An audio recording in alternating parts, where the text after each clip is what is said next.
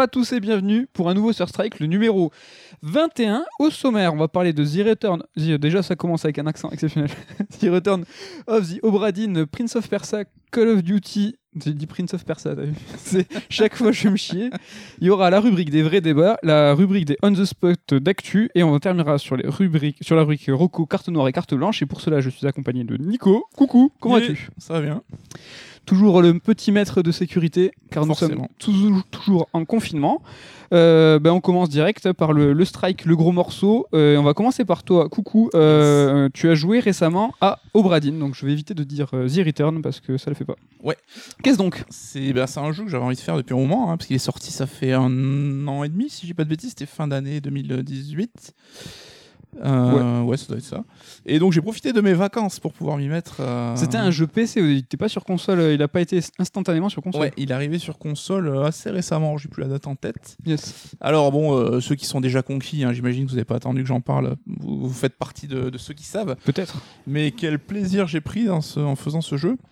Juste pour situer, pour ceux qui savent pas, c'est un jeu d'enquête en fait. T'es un expert d'assurance et qui doit inspecter un bateau en fait qui avait disparu pendant 5 ans et qui revient mystérieusement à quai. Et tu te rends compte que tout l'équipage a disparu, est mort, et tu dois, savoir, tu dois donc enquêter pour voir euh, ce qui, ce qui s'est passé. Et donc t'es un assureur. T'es un assureur. Alors déjà, Ça ça fait- ça fait ultra sexy, mais euh, en ces temps difficiles, hein, on voit que les assureurs, euh, ils, ils doivent être là pour faire le boulot. Et euh, donc, Bon, le- c'est pas contemporain, hein, t'es pas sur un yacht euh, aujourd'hui, euh, t'es pas un assureur de chez AXA quoi. dans les années euh, au temps again. du commerce euh, naval, la compagnie des Indes et tout ça quoi. Et donc bête- bêtement, le but du jeu c'est que tu dois pour chaque membre de l'équipage, donc il y a 60 personnes si je dis pas de bêtises, tu Ah, dois- c'est pas la petite bicoque quand même. c'est un gros bateau et tu dois déterminer euh, comment est mort chaque personne et euh, qui l'a tué et par quel moyen il est mort en fait? Ok. Donc euh, pour t'aider, on te confie un livre donc avec un manifeste du, du- de l'équipage. Donc tu sais euh, qui est embarqué, quels étaient leurs noms, nationalités et leurs postes au sein du bateau. Tu as également des gravures d'un artiste qui était embarqué sur, pour l'occasion et qui avait dessiné des scènes de la vie de l'équipage. Donc tu vois un peu l'ensemble de l'équipage avec le visage qu'ils ont. Et euh, donc à partir de ces indices-là, bah, tu vas te balader sur le bateau, tu vas trouver un cadavre, et c'est là où la dimension un peu euh, fantastique entre en jeu. Donc tu as une boussole spéciale qui te permet de revivre le dernier instant du cadavre que tu trouves. D'accord. C'est combien le dernier instant? C'est quelques secondes? C'est euh, au moment où il meurt en fait. Ah, c'est juste la, fra- la fraction, la, fraction de seconde où il Ouais. meurt, tu. D'accord. Et donc à chaque fois, ça se passe en deux temps. Ces souvenirs, tu as d'abord la partie audio où c'est Ok. un écran noir et t'entends les dialogues qui ont précédé juste euh, les dernières phrases avant la mort du personnage. Donc ça peut être s'il y a des gens autour de lui, mais ça peut être ces gens-là qui discutent aussi. C'est pas forcément la personne en question. Et ensuite, tu as la partie euh, vidéo, donc euh, visuelle. Et là, c'est un écran qui est figé, une action figée en fait. Et tu te balades dans cet écran figé. Donc C'est un peu comme un hologramme et tu tournes autour Exactement. C'est un peu voilà comme tu, une scène dans Matrix où tout est figé, où toi Ouais. tu pourrais être le seul à te balader. Et euh, c'est super impressionnant parce que toujours les, les- ces scènes-là sont travaillées comme des tableaux, tu vois, avec euh, de la dramaturgie, avec de la mise en scène, et ça a beau être figé, ça a souvent une- un impact assez fort euh, visuellement sur ce que ça, ça démontre. Et donc à partir de là, tu peux te balader dans cette scène. Et c'est là où il va falloir faire euh, jouer ben, un peu tout tes sens de détective, donc euh, l'observation, euh, qui est présent, qui est fait quoi, et donc à chaque fois, ben, ça peut aller du plus évident quand dans la scène, tu vois le mec, ben, par exemple, qui se fait qui se fait abattre d'un coup de couteau par un autre mec.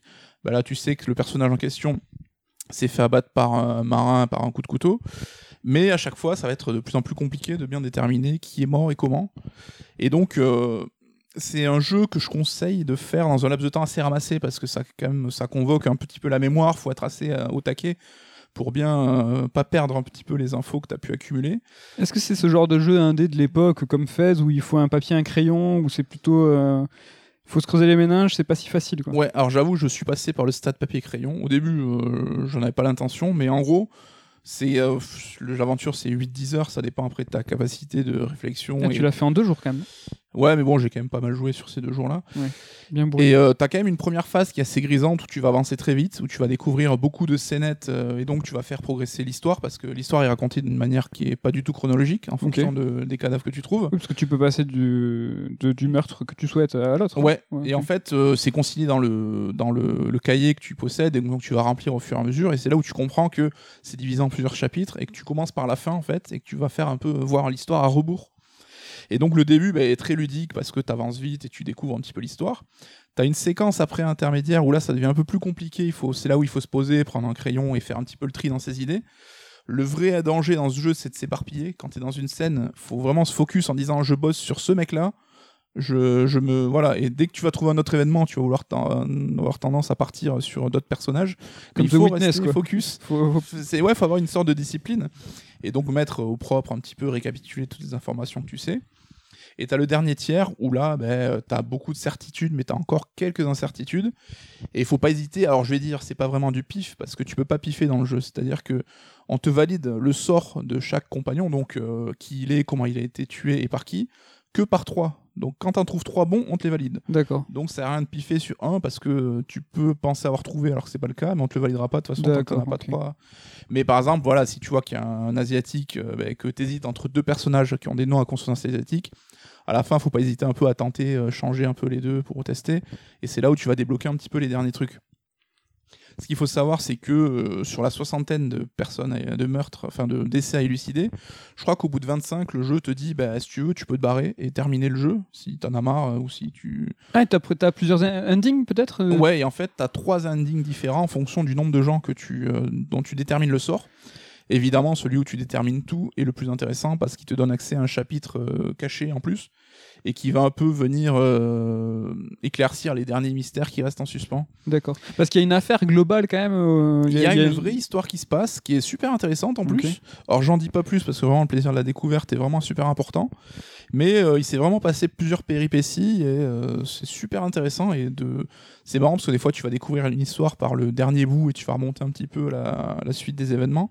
C'est super ludique et euh, t'es vraiment immergé dedans, c'est très très plaisant quoi. Ça me fait penser à deux trucs. Je sais pas si tu l'as fait, Evil Evil Within 2, euh, où t'as un méchant qui s'appelle le photographe et en fait. euh, J'ai tu- pas fait le 2.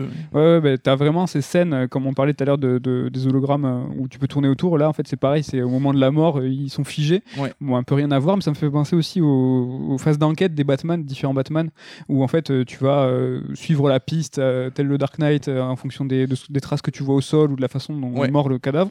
Comment ça se passe dans The Obradin pour l'enquête concrètement T'as de la lecture, t'as des indices qui pop, il faut observer l'environnement. euh, En fait, faut utiliser tous les moyens à ta disposition, c'est-à-dire que euh, visuellement, tu vas dire ben, ce personnage-là, euh, tous les indices que tu peux, c'est-à-dire sa, sa gueule, comment il est habillé, quels objets il peut tenir dans les mains, euh, qu'est-ce qu'il a l'air de faire dans le bateau à ce moment-là. En fait, il faut avoir du bon sens et de l'observation. Le jeu va pas t'aider, va te mettre, va pas te mettre des curseurs, va pas te surligner. Ouais. C'est pas comme dans Batman, en l'occurrence, où tu as par exemple un document à trouver, bah, tu le trouves, hop, ça te débloque la première phase de l'enquête. Non, là, il faut, il faut se creuser les méninges. se- C'est un vrai jeu d'enquête et ça me rappelait un peu les parties que j'avais fait quand j'étais jeune sur un croisière pour un cadavre. Je sais pas si Yes, connaissent. C'est un vrai jeu détective et t'es pas du tout assisté, donc il y a quand même une difficulté qui est pas évidente. Il faut vraiment faire fonctionner ces méninges. Et ça peut être aussi bah, du bon sens, parfois de la déduction, mais il faut être aussi euh, très très attentif au dialogue. Par exemple, tu vas avoir La des accents qui vont te renseigner bah, par rapport au manifeste sur l'origine de chaque personne, sur bah, s'il y a un prénom qui est cité, ça peut t'aider. Ou s'il y a des rapports qui sont faits, euh, tu peux faire référence, je sais pas, dans un dialogue, t'entends ben, mon frère, ma soeur, euh, mon oncle, j'en sais rien. Donc tout, tout, tout est utile là-dessus. Et euh, il y a vraiment, euh, moi, les, les sept derniers, je crois, il y a eu des, y a des petits trucs euh, où il faut vraiment se creuser la tête et quand tu les trouves, tu as un sentiment de satisfaction qui est énorme. Mais c'est vraiment un jeu à part qui est quand même un petit peu exigeant, hein, comme je le dis. On a même pas parlé de l'aspect graphique. Ouais, alors c'est vrai qu'il a un cachet graphique très particulier. Donc, le développeur, hein, c'est Lucas Pop, Lucas on en a Pope, pas parlé, mais qui a bossé sur Paper Please. Mhm. Donc, c'est un mec qui fait ses jeux tout seul. Et donc là, il fait aussi la technique, les musiques et tout. Et les musiques, elles sont mortelles. Il y a une ambiance et un sound design de ouf. et euh, donc là, il a voulu émuler un peu le rendu graphique des écrans des, des jeux Apple II de son enfance. Et donc, ça fait euh, calculette, moi. je trouve. T'as un petit côté calculette, en fait, c'est en deux nuances, donc euh, noir et. euh, Verdâtre. Ouais, un peu comme une Game Boy quelque part euh, de Ouais. l'époque. Ouais. Alors ça donne un cachet particulier, donc ça permet de distinguer le jeu des autres, donc c'est positif. Et en plus, ça reste très lisible, donc ça aussi, ça aide beaucoup. euh. Ce qui est chouette, c'est que t'as t'as cet aspect graphique, mais dans un jeu qui est en 3D. Et ça, Ouais. c'est le, au début, le choc est super euh, déroutant. Quoi. Mais ouais, c'est vrai que les premiers pas dans le jeu, c'est assez rigolo. En plus, tu peux changer le filtre graphique pour émuler d'autres systèmes de jeux de l'époque. Donc tu vas avoir des filtres noir et bleu, noir et jaune, ou en fonction. Mm. Et euh, donc il y a ce charme vraiment, et euh, tout est fait, enfin c'est compliqué, mais tout est fait pour avoir les clés, et c'est juste à toi de voir si tu vas les avoir, les voir ou pas. Tu y a Quand pas tu arrives, vraiment- t'as une épiphanie, tu te dis putain, je suis trop con, c'était devant moi. Des fois, il, oui, il peut arriver, il y a des trucs qui sont euh, presque évident et gros que tu vas pas voir parce que Et le jeu- un peu vite. et Le jeu t'aide pas du tout. T'as dans le- t'as pas un HUD où, où t'as les certains indices qui sont cochés. On te dit ah c'est bon ça tu l'as trouvé. Non en fait t'es devant un- une séquence de mort et tu dois trouver toi-même et avoir tes propres conclusions. Alors, tu as quelques outils. Par exemple, quand tu trouves un cadavre pour la première fois, tu vas vivre la scène de la mort. C'est pendant un temps limité, après, elle va disparaître. Ça t'ouvre une page de ton cahier en disant cette personne-là est morte. Et c'est là où tu vas devoir remplir qui il est, comment il a été tué et par qui. Et tu peux la revoir la scène. Mais tu peux la revoir Ah, quand putain, tu vas tu revoir le cadavre à chaque fois. Dans le cahier, tu as accès au dialogue aussi, euh, qui, euh, si tu as oublié ce qu'ils disent. Par contre, là, ils sont pas rejoués, donc c'est justement, ils sont juste écrits les dialogues. Donc les revoir, les re-entendre jouer, ça peut, ça peut aider aussi. Et euh, une fois que ton, tes trois sorts de personnages sont validés, ben, la page, en fait, euh, tu peux plus y toucher, elle devient figée, t'as réussi. Mais t'as quand même un plan du bateau où tu vois par exemple les cadavres, où c'est qui sont, pour euh, si t'as un petit peu oublié. Et c'est marrant parce que t'intègres aussi tout un vocabulaire euh, marin, tu vois, que, qui m'était totalement inconnu, mais t'as un petit glossaire dans le, dans le, dans le truc. Tu gères Moussaillon maintenant. Tu vois, t'as le pont de batterie par exemple, ben, c'est le premier sous-sol où t'as les canons, t'as la cale, enfin, un- et ce qui est bien, c'est que t'apprends, t'intègres ce monde-là de façon organique et euh, de façon super progressive. Et c'est cool parce qu'en plus, ça t'apprend un petit peu des choses sur, euh, Un Les- peu de culture quoi. ouais, un peu sur euh, comment fonctionnait la marine marchande, les, les mœurs de l'équipage, ce genre de trucs. Ok. Et Donc- vraiment, j'ai passé un super moment. euh, je le recommande à tous. Chaudement. Ouais. Ok. Donc tu l'as fait sur Switch hein, toi. Mais Je l'ai fait sur PS4. PS4. Mais il est dispo sur PC, PS4, Switch, Ah, Xbox. je suis sûr que tu l'as fait sur Switch peut être sympa ça, un petit jeu d'enquête à emporter, mais bon, comme tu dis, il faut se focaliser. Est-ce que c'est. Je pense qu'il vaut mieux quand même une grande télé euh, pour la lisibilité par exemple. Je n'ai pas testé sur Switch, mais je le conseillerais plutôt sur un écran. Ok, ça c'était pour ton strike. On va avoir un petit euh, segment Prince of Persia parce que je ne sais pas si vous avez remarqué, mais euh, la licence fait parler d'elle récemment. Il y a eu un Prince of Persia 6 déposé, mais il semblerait, coucou, tu vas peut-être nous en dire plus, c'est pas 8 alors, il paraît que ça serait oui un fake dans le sens où c'est pas déposé par Ubisoft, ça serait parce que ça utilise pas le même service de dépôt d'URL que eux utilisent euh, habituellement, donc euh, ça serait peut-être une euh, un faux euh, Un faux fausse dépôt de marque, c'est une Ouais. connerie. C'est dommage, on se réjouissait tous de voir Prince of Persia euh, redébouler. Et euh, en fait, non, il y a aussi euh, une vidéo qui a popé, euh, donc pour nous hein, cette semaine, mais pour vous dans, il y a quelques jours, euh, sur un Prince of Persia développé pourtant il y a 8 ans, et la vidéo ne pop qu'aujourd'hui, et on peut y voir une séquence complète de plusieurs minutes euh, qui fait penser euh, très clairement à du Assassin's Creed cross, euh, cross pop avec un peu de d'Uncharted. Ouais, c'était le projet de relance après la quadrilogie des Sables du Temps. Et effectivement, comme tu le dis, on est en plein dans euh, ce qui se faisait à l'époque, donc du God of War, du Uncharted, du très scripté, très spectaculaire. Donc c'était juste une vidéo, euh, une vertical slice, quoi, euh, rendue de ce qu'ils imaginaient pour le jeu. Ça avait l'air sympa parce que c'était un peu un mix de l'ambiance euh, Sable du Temps, donc avec le pouvoir du rewind qui était toujours là, mais avec ce côté euh, plus spectaculaire action bah, des années 2000, euh, 2010. Ouais. Ouais, pour l'anecdote, hein, Assassin's Creed est de toute façon né euh, des expérimentations de Prince of Persia en 3D. hein. Ouais. C'était juste pour le, pour le petit truc. Euh, et le dernier, est-ce que c'est ça qui m'a donné envie de relancer euh, Pop 2018 euh, Je sais pas. 2008. Ouais, 2018. Je crois qu'on dit 2018 dans le podcast précédent, en plus on en a parlé. il me semble. C'est vrai Ouais, Et on a dit 2018 ouais, ouais. Et non, Il est tellement euh, ça, frais dans ça- nos cœurs. ça fait 12 ans. c'est un peu plus que ça. Et c'est marrant, tu viens de dire euh, la quadrilogie Les Sables du Temps. Tu, tu considères l'épisode Oui comme quelque chose de, de très important hein? Bah, il y avait eu la trilogie qu'on connaît tous et ils avaient fait donc ce pop 2008 et vu qu'il n'avait pas très trop fonctionné, ils avaient, Ubi avait ensuite développé un quatrième épisode de rattaché à la première trilogie. Et qui était quand même en dessous. euh, qui était original parce que tu avais des, des- des pouvoirs spéciaux un peu particuliers. Tu avais une version qui était sur DS, aussi à l'époque qui était sortie en parallèle. Et c'était euh, après le livre Disney, euh, après le film Disney avec Jack Gyllenhaal. Mm. Donc ils ont joué un, alors, de loin sur la ressemblance avec l'acteur, ah, la fiche du film qui était très ressemblante. Mais il était quand même moins, moins réussi que les trois premiers. Il y avait moins cette ambiance qui nous mille et une nuits. Ouais, il en était un peu détaché de toute façon. Et donc voilà, moi mon strike du, du mois, c'est ce, c'est ce pop-là. En- C'est un rétro strike. Je me remarque qu'il n'y a absolument rien dans l'actu, euh, en tout cas pour nous, euh, pour nous ce mois-ci. Euh, tu voulais dire un truc? Non, non. Et donc voilà, j'ai relancé euh, le jeu Xbox 360 sur ma Xbox One. Et euh, c'est un jeu, nous, qu'on on tient euh, dans une place assez haute dans notre cœur, qu'on apprécie beaucoup. Donc C'est un jeu qui était un peu mal aimé à sa sortie. Alors, il avait que, des, trop bonnes facile, notes. Ouais. euh, machin. Et nous, on fait partie de ceux qui avaient kiffé, parce que déjà, euh, visuellement, il était magnifique, il avait une ambiance de ouf, et il tentait quelque chose. Et c'est vrai que c'est une des questions que euh, il me tarde d'avoir ta réponse. Est-ce qu'aujourd'hui, ça en tient la route encore, ou est-ce que ça Ouais. a vieilli Et faisons comme si vous n'étiez pas au courant que ce Pop 2008 était sorti en 2008. Euh, donc c'était un parti pris déjà très, enfin affirmé au niveau graphique. C'était un jeu en cel shading euh, très marqué, euh, était super beau pour l'époque, euh, qui reprenait un nouveau prince et une nouvelle princesse, donc rien à voir avec le- la quadrilogie des Sables du Temps, et sur un principe de gameplay qui était en monde ouvert, hein, on, peut, on peut le dire, même si c'était assez limité, euh, il n'y avait pas de chargement, enfin si, il y avait des chargements, mais c'était une grande plaine avec euh, plusieurs, euh, plusieurs pôles. Quelque part. ouais. Ouais, en fait, euh, c'était des ramifications. En fait, tu avais quatre grands euh, chemins. Bah, 2008, c'est euh, pour replacer, c'est quand le monde ouvert devient euh, le. Alors c'est pas vraiment un genre de jeu, mais euh, l'expérience par euh, des, des triple A de l'époque, quoi, devient l'expérience Ouais, obligatoire. c'était vraiment peu, ouais. L'émergence obligatoire. quoi. Ouais, ça restait, ça restait le, ça restait le début. Mais c'était 2008, c'était la folie. Hein. C'était l'époque euh, Mirror's Edge, euh, Dead Space, euh, ce genre de trucs. euh, Ouais. C'était quand même une, une époque très très sympa. Des Et- jeux qui n'ont pas marché d'ailleurs. Ouais, mais c'était, ouais, c'est là où c'est ces trois exemples de, de, de licences où les éditeurs ont, ont misé quelque chose et ça a pas payé en fait. Mm. Et ça a réfréné certains de, de dire que l'originalité pouvait être une solution. Bah, c'était un peu une, ouais, une transition dans l'industrie, comme on dit, où ça allait se tourner vers cette, ce monde ouvert à etc.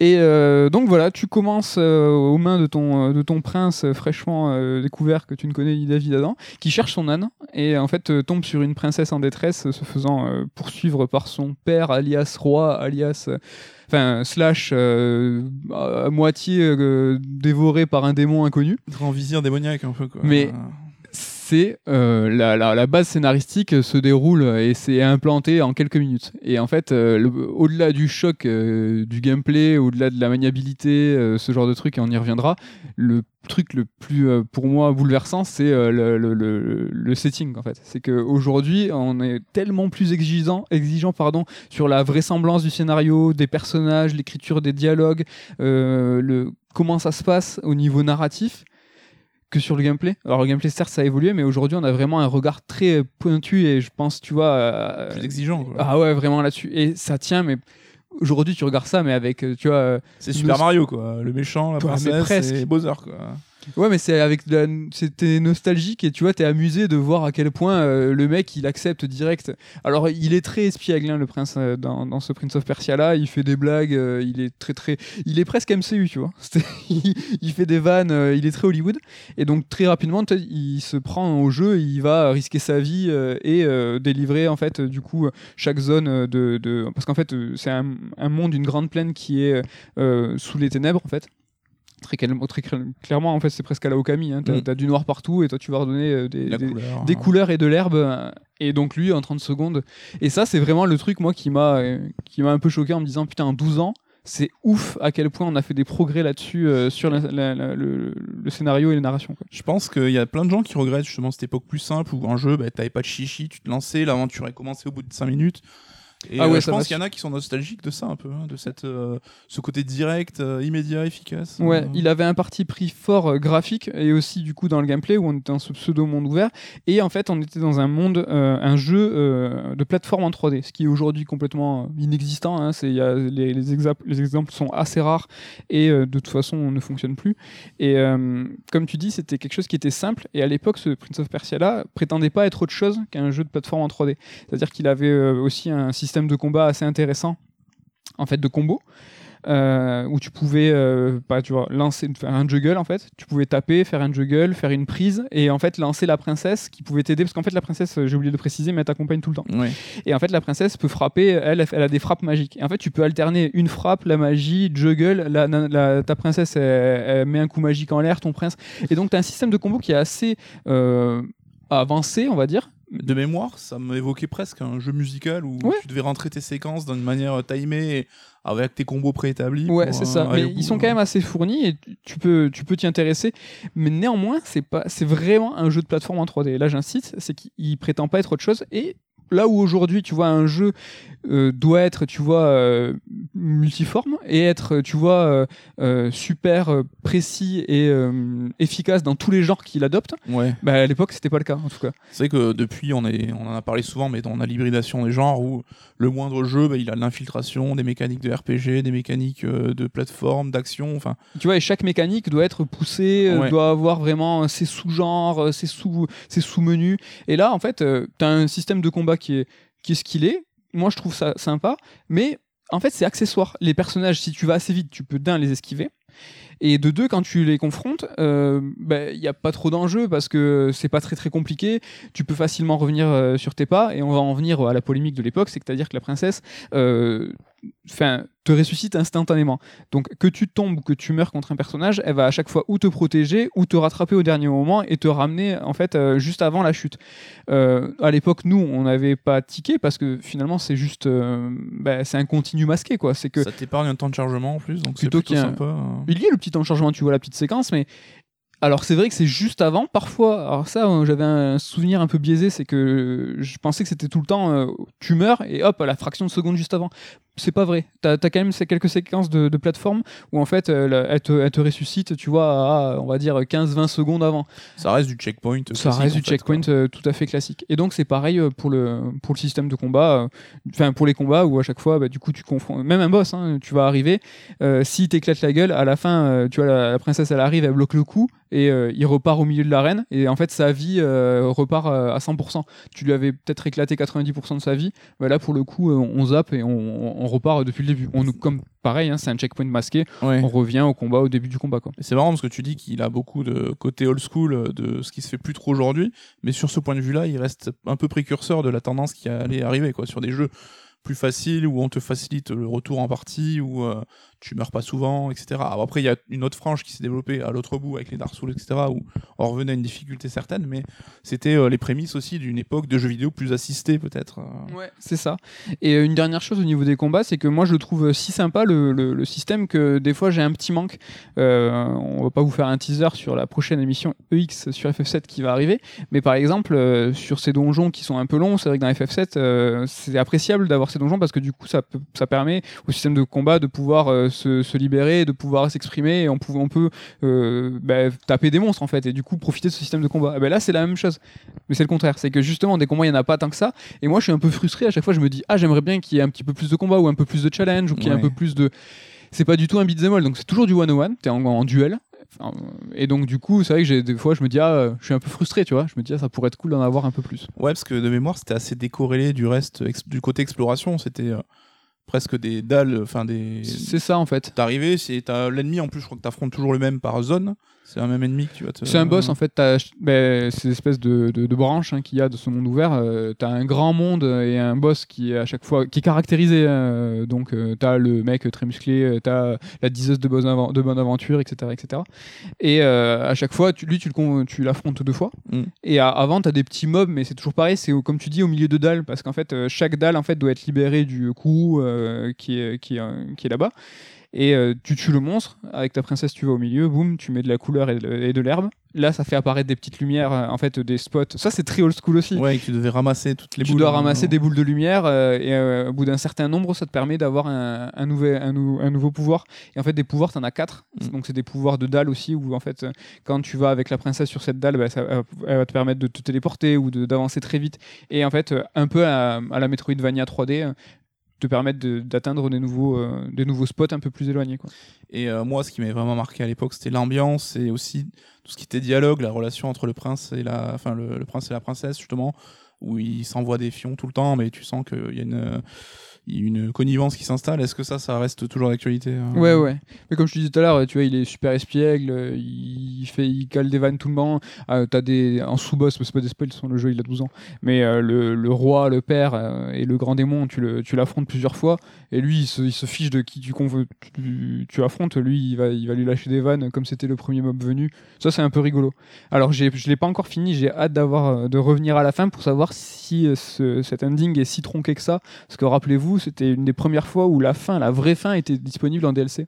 Ouais, mais euh, c'est vrai qu'il y avait ce niveau en DLC qui poursuivait l'aventure, mais je trouve que la fin du jeu en tant que tel, pour moi, était bien plus réussie et se suffisait à elle-même en fait. De mémoire, ouais, on avait et elle préféré la était euh, première. très très belle. Enfin, on spoilera pas c'est au cas où on a donné envie à d'autres. de- Je m'en souviens pas, bon. Ah bah, la seconde, je m'en souviens pas. Je me souviens la première, mais la seconde, euh, celle après DLC, je m'en souviens Ça, pas. elle avait peu d'intérêt. Franchement, le DLC était complètement dispensable, mais la vraie fin, celle du jeu de base, je trouve est bien plus réussie. du coup, euh, la polémique n'était pas forcément obligatoire, je trouve. Mais il avait fait vachement parler de lui, hein, ce jeu, parce que bah, du coup, l'absence de game over, ça avait fait parler. Après, le parti pris graphique, il, avait été apprécié, mais les gens disaient que, enfin, les tests disaient qu'il y avait peu de challenge et que finalement, le monde ou- ouvert était très ramassé.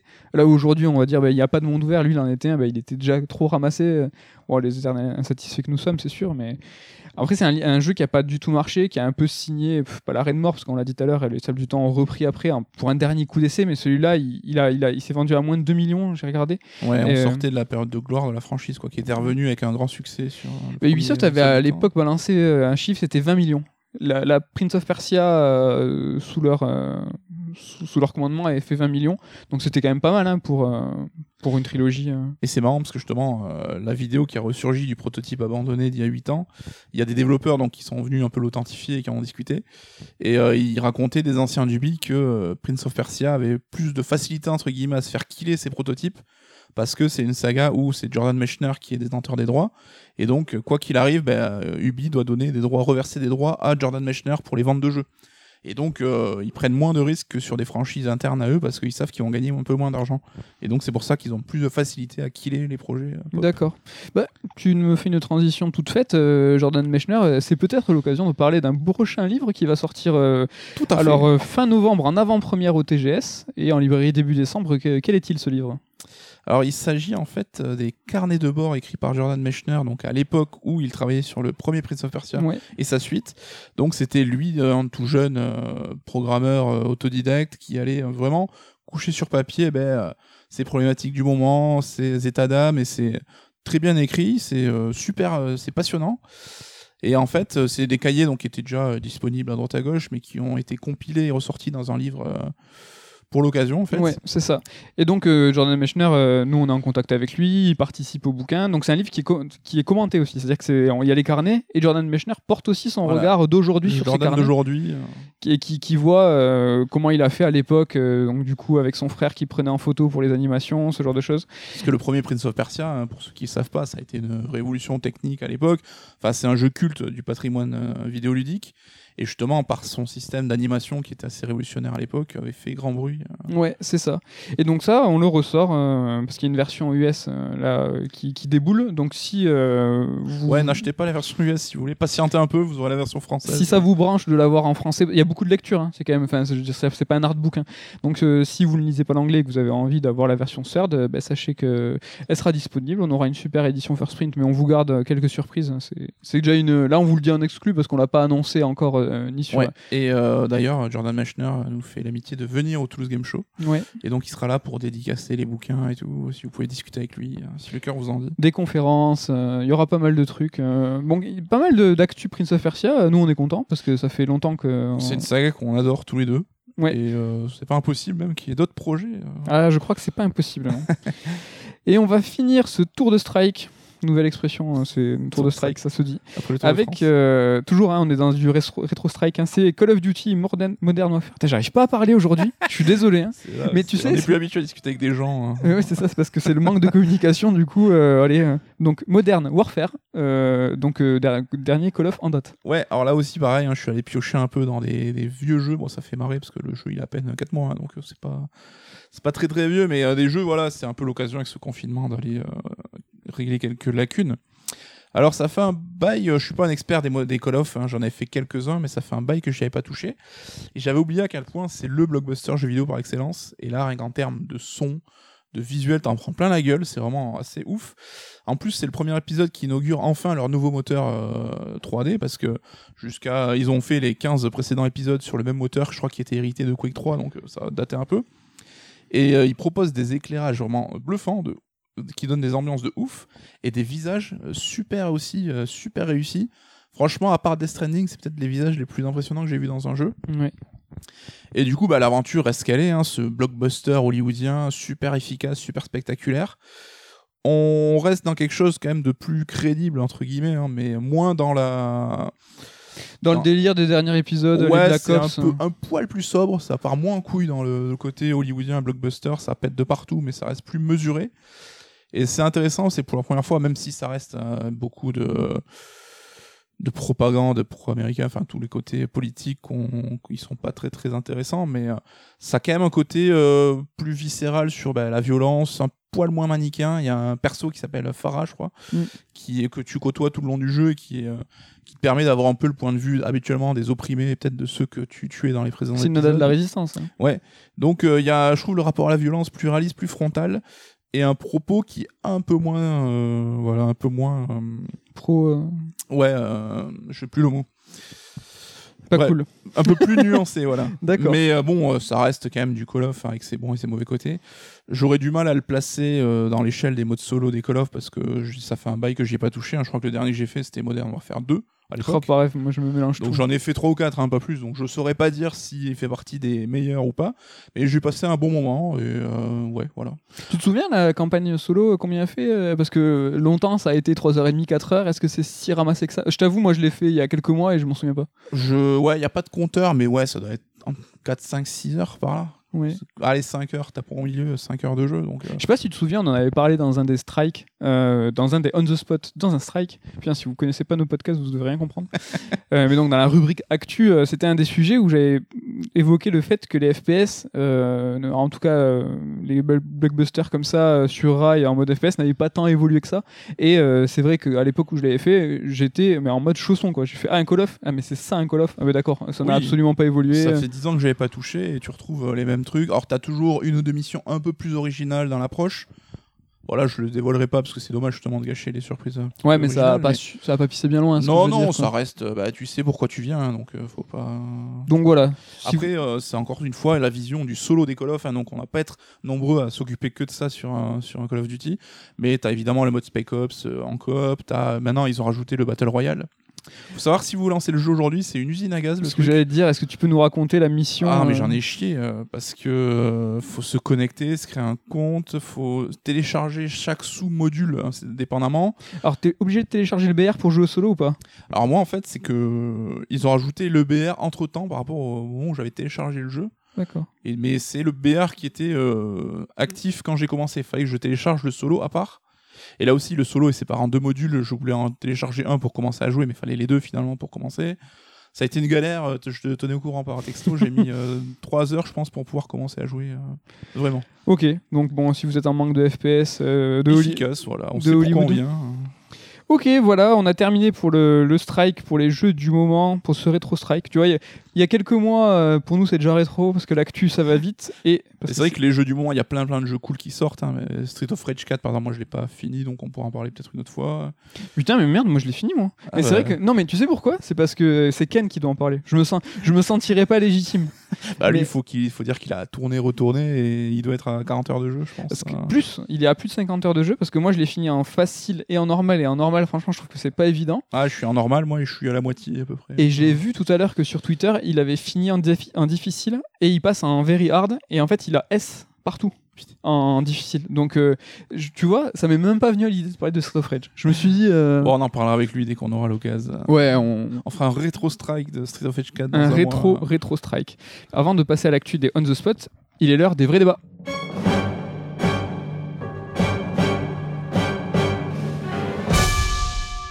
C'est la rubrique polémique.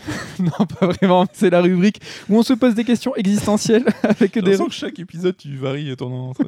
C'est la rubrique euh, à la con, la rubrique polémique. Voilà, c'est une question. va, on va vous donner notre réponse. On tranche. On n'est pas là pour tergiverser. Et je l'ai dit d'un coup, alors qu'aujourd'hui, je galère à parler. Une question coucou que je te pose est-ce que le message capitaliste de Animal Crossing est-il dangereux Alors, euh, c'est toujours des questions qui sont vraiment. euh, c'est- fondamental. Il faut y répondre. Animal Crossing, nouveau euh, phénomène. euh, ouais, c'est a- ouf. Là, il a passé un cap. Enfin, on a vu justement ce matin les ventes. Je crois qu'il est à 13 ou 14 millions d'exemplaires plus de, tre- écoulés plus de 13 millions. hein. en un mois et demi. C'est ouf. Mais là, on voit que oui. Enfin, tout le monde y jouait, tout le monde était dessus. Alors, le confinement euh, a aidé. C'est un jeu très attendu hein, qui, a, qui a la hype avec lui, mais là, la situation fait que c'est juste parfait. quoi. Et c'est vrai que Animal Crossing a toujours eu ce côté, sous ses abords très très mignons, euh, cette euh, critique un peu du capitalisme où t'arrives dans un endroit, on te cale un prêt sur la gueule. Et Critique, que- critique, euh, est toute la question est là. Oui, Est-ce une critique ou est-ce que c'est justement une illustration parfaite? mais c'est là où ça m'a fait marrer parce que j'ai vu ce, ce débat surgir alors que le jeu, ça fait 20 ans que la franchise existe, personne n'a jamais fait de de débat comme ça et c'est comme si je disais ah là là mais Doom est-ce que c'est l'apologie du meurtre? Enfin ça reste du jeu vidéo on est Après, c'est euh, l'intellectualisation. Alors, déjà, je sais plus où est-ce que j'ai lu ça. Mais un jeu, au niveau de sa politique, si c'est pas un jeu 100% gameplay, tu vois, 100% genre euh, Beat Saber ou quoi que.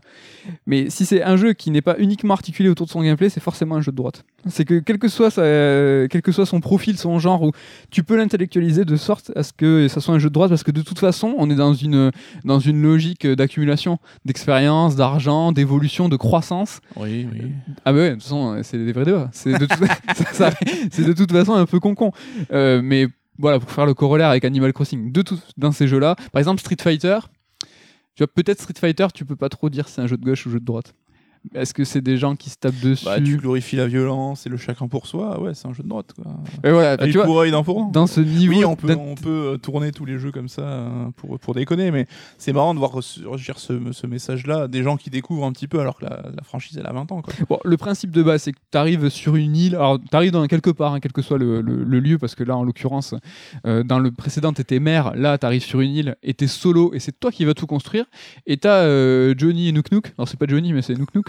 Euh, Tom Nook. Tom Nook. Ah, c'est Tom. Tu l'appelles Nook Nook toi? Je l'appelle Nook Nook, moi. et euh, donc, euh, qui te propose. Donc, lui, déjà, il tapote. C'est lui qui te donne son, ton fixe, en fait, de drogue. Et qui, lui, il te donne un petit prêt. Il te dit, ah, vas-y, euh, fais-toi ta tente avec ce petit, euh, ce petit pécule. Et tu le rembourses petit à petit. Et euh, l'escalade est de 10 heures et centaines d'heures passant. tu finis à construire ton, ton, ton mansion à plusieurs étages avec des prêts toujours plus abusés. Donc, ça, c'est le principe de base c'est que tu cours, tu cours après tes, tes, tes, mensualités. Quoi. Voilà, pour rembourser ce que t'as fait, mais pour prendre derrière plus gros, plus grand, et donc euh, t'endetter encore plus. Mais là, c'est vrai que, alors j'ai pas, euh, moi j'ai- je suis pas trop un gros joueur d'Animal Crossing, hein, je crois que le dernier que j'ai joué un peu sur DS. Là, c'est vrai qu'il y a tout le système économique qui s'est mis en place où tu peux visiter l'île d'autres gens. Et par exemple, d'après ce que j'ai compris, c'est que le navet, qui est un peu l'or noir de cet Animal Crossing, va avoir des taux de revente différents selon les personnes, en fait, c'est ça? Alors ouais, t'achètes tes navets le dimanche. Euh, si je dis pas de conneries. Moi aussi je joue pas. Je, je- je crois que t'achètes tes navets le dimanche. Euh, tu les, alors tu peux blinder euh, ta poche alors, euh, de ton jean, donc qui est assez infini. Mais tu peux aussi abuser, c'est-à-dire euh, inonder ton île de navets. Tu peux en mettre. partout. Tu peux en mettre partout, euh, c'est pas, c'est pas, c'est pas limité. C'est juste que voilà, c'est jusqu'où euh, va ton, amour de l'argent, quoi. Et ton, ta prise de risque de spéculation. Et donc euh, tous les jours, tu as un taux différent le matin et l'après-midi, je crois. Et euh, c'est à toi de décider euh, sur la semaine quand c'est que tu vas dire là. Je vais vendre, je vais vendre mes navets.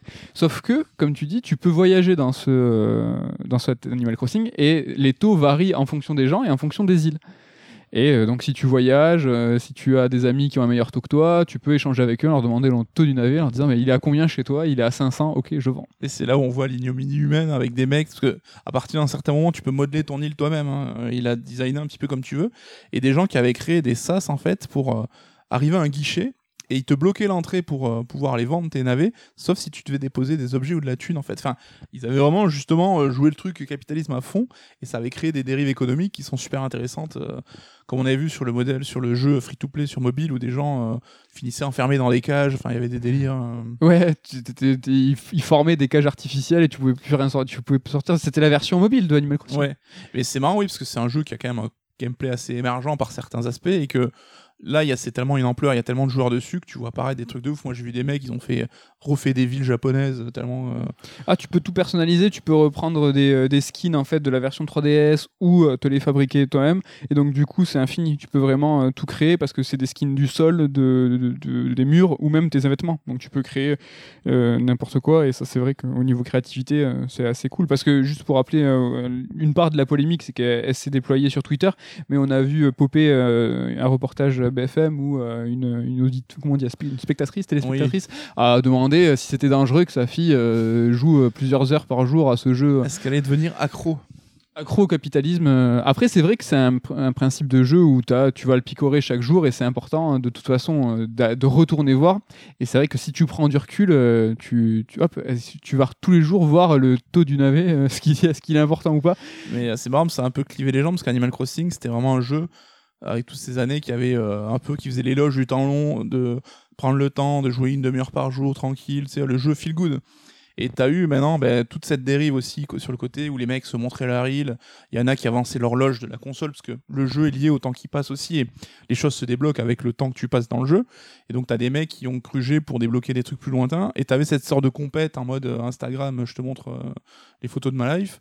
Et t'en as qui se sentaient pas bien parce qu'ils disaient ah là là ils ont tué mon jeu feel good pour en faire un- une ode au toujours plus beau, toujours plus. euh, Mais ça, c'est très, jeu- très jeu vidéo de, tu vois, un peu euh, briser le système pour aller toujours plus loin, tu vois. Ouais. Et euh, là, en l'occurrence, sur les précédents épisodes, tu avais ton cycle quotidien où tu allais récupérer tes fruits, tes légumes, tu faisais ta pêche, etc. etc. Mais au bout d'un moment, hormis chasser ou pêcher, tu n'avais plus grand chose à faire. Oui, la boucle de gameplay. La boucle de gameplay, ouais, euh, elle était même morte parce que tu pouvais plus, tu pouvais plus rien acquérir de plus. Là, c'est un peu différent avec les voyages. Tu peux, euh, je crois que tu peux le pousser un peu plus loin. Et ils l'ont euh, gamifié un petit peu aussi avec euh, des comme des succès, t'as des tâches à remplir aussi. euh. T'as un petit carnet avec des stamps, ouais, où justement tu peux, euh, tu peux collectionner des trucs. C'est pour ça que moi je tombe pas là-dedans parce que c'est mort. sinon. Mais c'est vrai qu'on pourra peut-être en parler. Mais là aussi avec Ken, hein, qui est un gros gros fan et qui doit être à peu près à 4000 heures, je pense, sur le- sa partie. là. Ouais, mais depuis Street of Rage, putain, on aurait dû faire ce strike. Ouais, donc Ken, t'entends, hein, t'auras du boulot la prochaine fois que tu seras là. hein. Mais tu ne. Et est-ce que tu as tranché? Est-ce que tu trouves ça dangereux euh, le capitalisme dans Animal Crossing Pas du que tout ça- comme. ça- euh, Enfin, c'est toujours pareil, le jeu vidéo, ça reste du jeu vidéo, faut le prendre avec, euh, avec recul. Et parcimonie. voilà pour ce débat, c'était quand même euh, encore une fois euh, hautement euh, important de trancher sur cette problématique. Et il est l'heure de passer cette fois à l'actu avec les on the spot.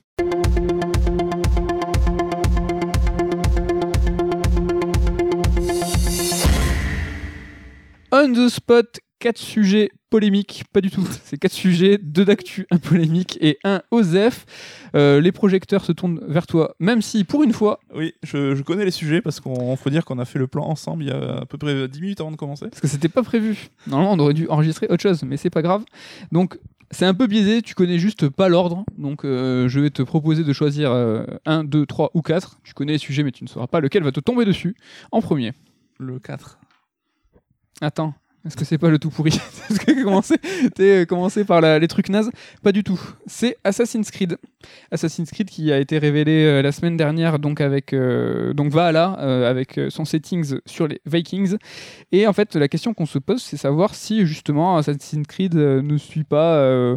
la mode euh, fastoche sur les Vikings Est-ce que c'est encore une licence qu'on attend? C'est l'heure de faire le point sur Assassin's Creed. D'abord, ton avis sur Valhalla. Est-ce que tu trouves ça original? Alors, euh, je suis plutôt chaud parce que j'ai beaucoup aimé les deux derniers Assassins, donc Origins et Odyssey. Et donc, euh, il me tarde de, de- de faire un petit peu l'aventure suivante. Je suis assez chaud par le settings Vikings, même si euh, là, à l'heure on enregistre, il va y avoir du gameplay qui va être dévoilé dans pas très longtemps. Donc, j'attends de voir si la formule a quand même un petit peu évolué en termes de jeu. Mais le setting, je trouve que. Et c'était éventé parce que les rumeurs avaient déjà vendu la mèche depuis presque un an. Ah ouais, ça faisait. Ça fait combien de temps qu'un assassin a paru pu garder sa surprise avant l'annonce? Je pense que ça remonte à un petit moment. Franchement, je me souviens pas. Je me souviens pas d'un Assassin's Creed où, on- où c'est le. je pense que le c'est reveal. Assassin 3, je pense. le- Le reveal, on a fait ah c'est ça le- l'époque. Ou les pirates, Black Flag, je crois que c'est Black Flag. ouais. Ouais, ça remonte. hein. Mais euh, enfin, je- j'ai vu plein de gens ouais, à dire bon, euh, c'est ce que les gens demandaient. Enfin, je trouve qu'il n'y a pas tant de gens qui demandaient les Vikings et que ça reste quand même un setting qui est peu exploité dans le jeu vidéo. Donc euh, moi, je suis plutôt excité parce que c'est une période de l'histoire qui est pas forcément ultra connue. Avec euh, les Vikings, c'est pas forcément celle qui a été le plus. Enfin, il y a eu quelques jeux avec des Vikings, mais il y en a pas Alors est-ce que 50. c'est pas biaisé par le fait que God of War est sorti il y a quelques temps et qu'il a été GOTY et le jeu le plus en, en vue euh, du- Ouais, ouais, ouais. Après, euh, Après il y a la série Vikings aussi qui, qui, a, qui a oui, fait pas mal. un peu plus à la mode qu'il y a 5 ans. Est-ce que le. Viking c'est pas le nouveau zombie? Est-ce que est-ce que et regarde est-ce qu'Assassin's Creed Zombie n'aurait pas été plus original? Putain, leur donne pas l'idée là. Je suis sûr Non mais franchement, moi j'aurais été étonné. Assassin's Creed Zombie. Alors que Viking, je t'avoue, euh, Après, Ouais, euh, on est à combien? Au dixième épisode, douzième épisode euh, Après, il faut savoir, tu l'as rappelé sur Origins, et euh, Odyssée. Odyssey, euh, c'est deux, deux épisodes qui, euh, qui sont nés d'un nouveau souffle d'Assassin's Creed avec un- une nouvelle formule euh, encore plus, alors encore plus de monde ouvert, je sais pas si on peut dire ça, mais Plus en- RPG. plus RPG, moins varable, enfin moins varable, moins parcours, moins Assassin's Creed en fait. Bah, c'est plus avant c'était un épisode une ville, maintenant c'est un épisode un pays ou une zone géographique. quoi. Ouais, carrément. Mais ce qui est marrant, c'est que ils ont très tôt, ou alors c'était d'extrapolation, mais on a très rapidement parlé d'une trilogie euh, romaine sur. La euh, trilogie antique, ouais, c'était avant même Origins où on parlait d'un épisode en Égypte, en Grèce et un autre à l'Empire romain. Ouais. Donc le romain, est-ce qu'il sortira quand même ou pas? On sait pas. Mais Oh, c'est ça ferait- que ça, franchement, là, ça ferait bizarre un coupé avec les Vikings au milieu. oui, je pense qu'ils ont dû lâcher l'affaire et partir. C'est vrai qu'en général, maintenant ils partent sur des diptyques en fait, donc un développé par Montréal, un par Ubisoft Québec. Ouais. Et euh, à chaque fois, c'est un même terreau de base un petit peu que chaque studio va s'approprier. Donc euh, Origins et Odyssey avaient beaucoup de points communs, mais aussi quelques différences qui les distinguaient plutôt de manière intéressante. Et moi, j'avais vraiment beaucoup aimé les deux, et même Odyssey, je trouvais était vraiment encore mieux. Donc ouais, ouais, je reste toujours curieux. Euh, Moi, ce qui me gêne vraiment un petit peu, c'est en tant que vieux fan de la saga, c'est vraiment tout le côté bah, Templier assassin, l'opposition euh, millénaire entre les deux, le rapport au temps présent qui, même s'il existe toujours, est devenu clairement un à côté. Moi, c'est ça que je regrette, quoi, c'est d'avoir un, un épisode un petit peu à l'ancienne avec cette. euh, Il n'y a plus personne qui suit de toute façon ce qui bah, se passe. ouais, enfin tu vois, là, euh, Assa- Origins te racontait la naissance des assassins, mais c'était de manière assez lointaine. Odyssée, bah, t'as pas la capuche, t'as pas la lame, euh, machin, donc c'est la licence a quand même perdu beaucoup de sa singularité, mais a peut-être euh, gagné sur euh, en termes de pur jeu vidéo, tu vois. et la lame d'assassin euh, fait son retour avec Val. Est-ce que c'est peut-être un signe d'un retour aux sources? Ouais, et c'est vrai que oh, il y avait toujours ce côté on joue sur le cadre historique et en mêlant un peu fiction et réalité. Et depuis depuis Odyssey et donc Ubisoft Québec déjà avait fait un DLC d'Assassin 3 qui allait dans ce sens. On voit l'apparition de vrais pouvoirs en fait, d'un côté fantastique plus assumé. Ah ouais, tu vois et des donc dieux et euh, tout. là, je pense que là aussi ça va être pareil avec euh, Odin. On parle déjà de Odin et compagnie qui seraient euh, présents dans, dans le jeu. Je pense, oui, euh, il faut faire un peu son deuil de l'assassin à l'ancienne et là se dire qu'on est clairement sur du Witcher-like. Mais dans Origine et Odyssée, c'était pas le cas. T'avais pas ton village à pimper. euh, Non, mais rappelle-toi, dans Assassin 3 et Assassin 2, t'avais déjà une zone où tu revenais, que tu pouvais faire grossir. c'est exactement là où je voulais en venir. Est-ce que ça aussi, c'est pas un, un signe un peu d'un retour aux sources? Parce que c'est de ce qu'on sait actuellement euh, sur Valhalla, c'est qu'on va avoir son village viking Mm. et on va aller piller les Anglais et pas la France, parce que normalement dans cette même période, hein, On c'est sait là. pas, apparemment, ils ont pas tout dévoilé en termes de En tout cas, ça serait pas étonnant. Qui est Paris, ça serait pas étonnant. Euh, mais c'est un peu, un peu la même, la même période. Euh, et donc voilà, tu vas piller, piller les Anglais, tu reviens et tu, avec les richesses, euh, développes ton, ton village viking. Ça, c'est aussi euh, nous fait penser à Assassin 2 et. euh, Et à Red Dead 2, euh, plus récemment, qui avait vraiment ce côté euh, campement. euh, Ouais, tu- même si c'était vraiment accessoire. Pour le coup, dans Red, Dans Red Dead Dead 2. Ouais. Oui, mais euh, si, Si tu le dans le joues- côté roleplay. Voilà. Moi, je prenais beaucoup de plaisir à traîner dedans, à voir Ah ouais. la vie se développer.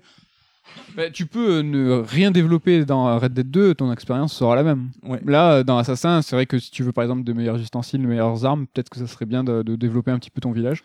Et c'est un truc, un point qu'on aborde souvent, c'est qu'Ubisoft fait partie de ces rares éditeurs avec avoir une politique éditoriale Mm. vraiment marquée.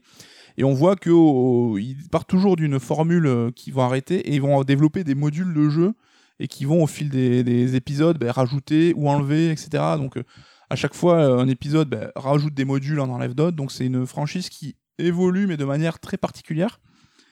Et euh, je suis curieux de voir ce qu'ils vont faire. Je pense qu'on serait choqué de voir un Assassin 1 euh, remake ou reboot, euh, de voir aujourd'hui un. Parce qu'il est encore assez beau le premier. euh, Ouais, mais. Mais de voir, hein, tu vois, ces mécaniques qui à l'époque n'étaient que l'ossature de la saga, de les voir aujourd'hui remis au goût du jour, tu vois, avec un petit peu plus, tu vois, de narration dans les quêtes annexes, ce genre de choses, voir ce que ça donnerait et voir à quel point ça n'a plus rien à voir aujourd'hui avec la saga Je actuelle. quoi. pense ouais qu'on n'est pas, on n'anticipe pas la réaction. Enfin, c'est vrai que le premier était déjà critiqué à l'époque pour euh, le côté un peu rude de son aventure, hein.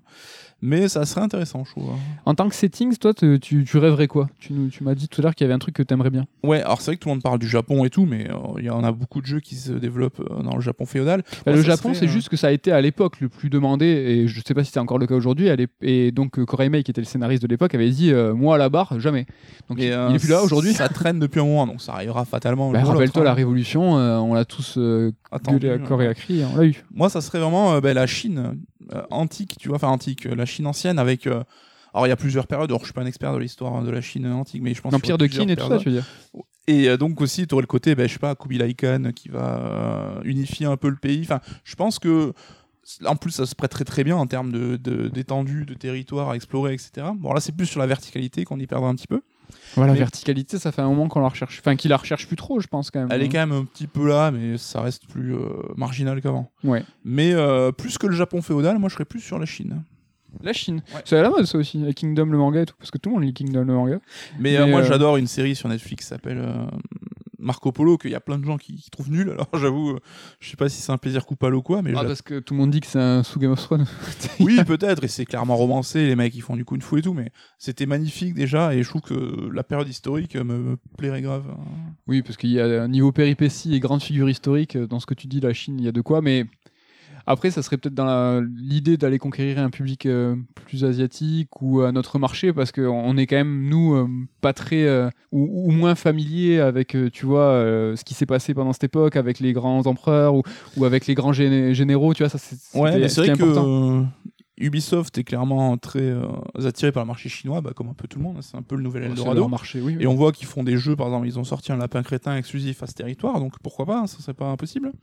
Mais c'est vrai qu'il en faut pour tout le monde, tu vois. Ben, les Ricains, ils ont eu leur épisode, nous on a eu notre épisode à Paris, t'as eu des épisodes euh, antiques, le côté révolution industrielle, c'est, je trouve c'est cool qu'il y ait de la variété, que tout le monde puisse avoir peu Syndicate, son, ouais, qui était son épisode à lui, quoi. Ouais. Mais sur le Royaume-Uni, tout ça, moi, c'est vrai que euh, avant, je t'avais parlé, des, tu vois, la période celtique, peut-être le roi Arthur, ce genre de choses. Mais bon, là, on est. euh, Est-ce qu'on n'est pas déjà trop d'emblée dans le mythe Euh, Est-ce que ça serait pas trop risqué euh, Je il- sais pas, ça les gêne moins de moins en moins, comme je te disais, le côté plus euh, fantastique. euh, À voir. Mais euh, je suis quand même chaud. T'es chaud, toi, pour y jouer ou... Ouais. Alors moi, j'ai joué à Origins, j'ai pas fini. Premier et Odyssey, j'ai pas, j'ai pas touché. Et déjà, c'est les deux jeux, j'arrive pas à les retenir. Les Origins et Odyssey à chaque fois. Et euh, Sachant qu'Odyssey est la vraie origine en plus. Ouais. Et puis là, dans le genre, euh, on remonte toujours plus loin. Parce que là, ils peuvent pas remonter plus loin. Enfin, si, ils peuvent toujours. Bah oui, parce que euh, normalement, la naissance de la des assassins, c'était Assassin 1. Oui. Et Ils ont quand même trouvé des. des quoi, à moins qu'après ils fassent les hommes préhistoriques. Tu sais que Far Cry, ils l'ont fait. Deux. Primal. Donc, euh, ils pourront peut-être faire un assassin. Putain, c'est vrai. Assassin- Allez, les zombies hommes préhistoriques, vous l'avez entendu ici en premier. assassin paléolithique. avec, euh, avec des, une lame avec un fémur ou tu sais pas. Des mammouths. Et des mammouths. Euh, alors, on va repasser euh, donc euh, sur les autres spots. Et donc, finalement, c'est les plus. Parce que celui-là, c'était.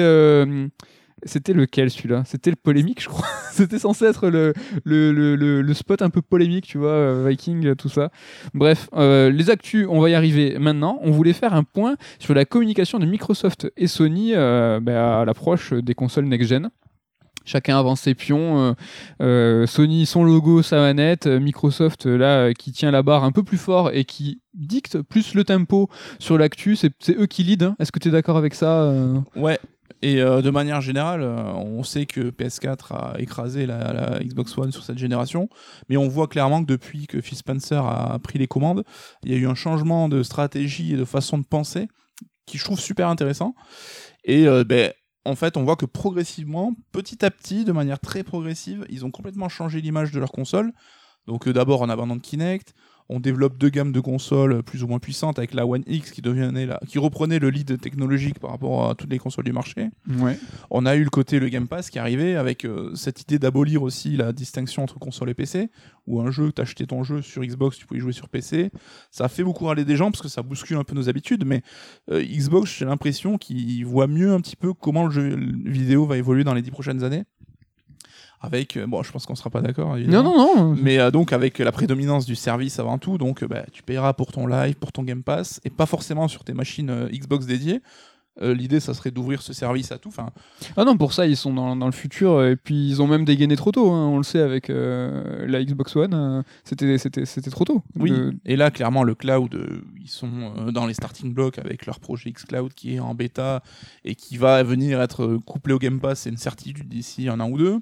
Ah non, c'est une tuerie le service. hein. Là, on voit qu'avec leur nouvelle machine, euh, même si c'est plus leur priorité, ils tiennent quand même avec avoir la machine la plus puissante et avoir une entrée de gamme aussi qui dévoileront tôt ou tard pour encadrer certainement la PS5 en termes d'offre de prix. Je les Ça, ça, c'est un move risqué quand même. Oui, D'encadrer parce que du coup, euh, d'être euh, aux deux pôles, c'est ou Ouais. t'as raison sur toute la ligne, ou euh, justement, hein, t'as pas tapé juste. Ce qui est important, c'est taper juste, tu vois, c'est d'être au milieu et d'être dans au cœur de, de, de ce que les gens euh, demandent. Parce que finalement, tu te mets un peu dans la place de quelqu'un qui, qui va acheter qu'une seule console. Il va se dire, euh, bon, attends, t'as la console, t'as la Xbox euh, moins chère, on va dire. Ouais, mais pour euh, 50 ou 100 euros de plus, j'ai la PS5. Ouais, mais pour 50 ou 100 euros de plus, j'ai la, la Xbox, mais qui est finalement la même que la pas chère, mais c'est juste qu'elle est un peu puissante. Bon, finalement, j'ai tapé taper au milieu. Tu vois le, le, le, Je sais pas parce que le syndrome de la raison. Peut-être je vais taper au milieu. bah, le jeu vidéo, on n'est pas trop dans la raison en fait. On est plus dans la technophilie, Ah, tu- dans un je veux le plus puissant. Tu parles des early adopters là. Tu parles de. Oui, clairement, mais c'est les gens comme nous. qui- les gens Oui. comme nous. Mais c'est pas ça qui fait, qui fait les ventes. Oui, mais c'est eux qui amorcent la pompe en fait et qui vont euh, décider du succès sur les, les premiers mois, la première année. C'est vrai. Et à voir après, justement, avec cette offre euh, bas de gamme, euh, Microsoft va peut-être s'attirer un grand public qui aura pas forcément envie de claquer euh, 500 ou 600 balles pour les machines les plus puissantes. Donc, il faut que, et là c'est le cœur du sujet, il faut que leur communication soit claire. Et en, en termes de pluralité d'offres, même Nintendo s'est pété les dents euh, quand tu commences à avoir des 3DS, 2DS, euh, Wii, Wii U. Et là, d'avoir, tu vois, cette euh, pluralité de consoles, Ken n'est pas là. Mais il aurait dû être là, tu vois, lui qui a travaillé dans la vente, vraiment. C'est vrai que ça complique toujours les choses et d'avoir, c'est pas limpide. T'as Oui, une offre, euh, une console. Là, leur idée, c'est quand même tous les jeux Xbox, que ce soit série X ou série S, appelons-la série S, Oui. seront compatibles. Et tu seras, enfin, il n'y a pas de jeux qui seront dédiés à l'une ou l'autre a priori? Ouais, mais là, je, je Donc me ça, c'est plus clair. euh, quel- je fais Jean-Michel Teubé, c'est que si sur la S je peux jouer euh, aussi aux jeux de la X, pourquoi j'ai acheté la X? Bah, et on te dira, bah, celle-là, elle est plus chère, donc tes jeux seront plus beaux. Tu vois, ça, c'est une équation, je trouve, qui est assez facile à, expliquer et à comprendre. Ouais. Après, on va voir s'il faut. un, peu, la- un peu comme Apple, t'as une même gamme de téléphone et t'as l'entrée et t'as la gamme euh, plus chère et C'est un très bon exemple. Ça devient euh, monnaie courante, je pense, les gens avec les téléphones, hein, d'avoir euh, le modèle premium et un modèle plus entrée de gamme. Même si Ça reste des entrées de gamme super chères. Mais en fait, avec tout ce qu'ils font, tout ce qu'ils développent et toutes les pistes qui, qui semblent lancer, j'ai l'impression qu'ils sont en train, alors je vais pas dire ringardiser, mais de renvoyer Sony à son image de simple constructeur de jeux vidéo. Et j'en parle un petit peu la dernière fois, ils sont en train de rendre Sony un peu comme Nintendo, à euh, l'isoler, le rendre un petit peu euh, old school quelque part et euh, à euh, tu vois un petit peu l'enclave euh, de l'ancien monde, de l'ancien jeu vidéo. Ouais, mais ce que tu disais il y a 5 minutes, justement, c'est que les early adopters, les technophiles, ces gens-là, ben, c'est eux euh, qui veulent euh, justement du jeu vidéo à l'ancienne, c'est eux qui veulent du jeu vidéo comme Nintendo et comme Sony vont le proposer, tu vois. C'est ces mêmes personnes-là. Oui, mais ce qui est, je trouve intéressant chez Xbox, c'est qu'ils sont présents à tous les niveaux. Tu veux une, euh, t'es contre le démat, mais t'as quand même ta console avec ton lecteur physique. Tu veux de la puissance, mais t'auras ta console puissante. Enfin, je trouve qu'ils ils ont, ils ratissé un petit peu large. Et c'est sûr que dans 5 ans, t'auras ton appli Game Pass sur ta télé connectée. T'auras même plus acheté de console physique. Mais eux seront toujours là pour encaisser la thune derrière. Enfin, j'ai l'impression qu'ils ont une bonne vision du marché et qu'ils font les choses qu'il faut pour euh, coller à cette vision. Après, le plus gros challenge, et là, hélas, on va pas pouvoir vous en parler euh, parce qu'on on n'a pas euh, connaissance encore des jeux éditeurs tiers et des jeux first party qui vont être sur la, sur la Xbox One X, mais ça va être les jeux, et le plus grand enjeu, ça va être de dépasser, alors je parle pas de Nintendo, mais de dépasser Sony sur... pas la hype, mais sur l'historique, parce qu'on a beau dire, Sony dévoile un logo puis dévoile une manette, ils écrasent euh, toute la communication, euh, aussi brillante soit-elle, de Microsoft. Oui, Ils peuvent déployer- globalement une image plus forte euh, Bah, au niveau sans- mondial. c'est sans commune Aux. États-Unis, je pense, c'est kiff kiff. Il n'y a pas trop de. C'est assez kiff kiff, mais en Europe et en Asie. Mais au Sony niveau mondial. C'est c'est- c'est- c'est abusé. C'est ça qu'ils vont, ils vont devoir le dépasser, ça. Et ça, je pense que ça sera que. Est-ce que ça va être. euh, Est-ce qu'il y a une autre solution pour eux que de le dépasser par les jeux Et là, pour le coup, ils ont quand même. euh, ben, avancé leur pion dans la bonne façon, c'est qu'ils ont acheté plus de 10 studios il y a quelques ans, et que là, on va voir le résultat de, toutes ces dépenses euh, très prochainement. C'est sûr que Sony reste en- a toujours son avance, comme tu l'as dit, sur la notoriété, mais aussi sur ses studios in-house qui font des jeux.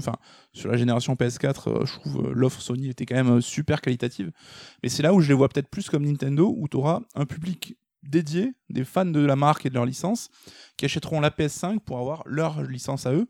Et ce sera peut-être les meilleurs jeux de la gêne parce qu'ils seront optimisés pour la PS5 qui a l'air d'avoir une architecture assez particulière. Mais comme Nintendo, tu achèteras ta console Nintendo pour tes jeux Nintendo. Là, tu auras ta console Sony pour tes jeux Sony. Et tes FIFA, Assassin, Call of, tu les achèteras sur One X parce que ce sera la console la plus puissante et que peut-être celle qui sera la plus répandue euh, en termes de vente. Est-ce que c'est finalement pas la meilleure chose qui puisse arriver qu'on ait trois offres complémentaires? Oui, c'est avec mieux, euh, avec euh, des, des, des- tu vois des, des, des core fans euh, pour chaque euh, pour chaque éditeur enfin pour chaque constructeur avec une offre très très distincte Vaut mieux, parce que moi je l'avais dit quand tu demandais quelle était la pire génération de machines, moi c'était GameCube, Xbox, euh, PS2, parce que les trois machines c'était les mêmes, qui avaient les mêmes jeux et qui se différenciaient à peine. Donc euh, là, il n'y avait pas d'intérêt à acheter les trois. Nous, de toute façon, on sait qu'on est des fans de jeux, on achètera toutes les consoles en Day One, parce que on a la chance de pouvoir se le permettre là-dessus.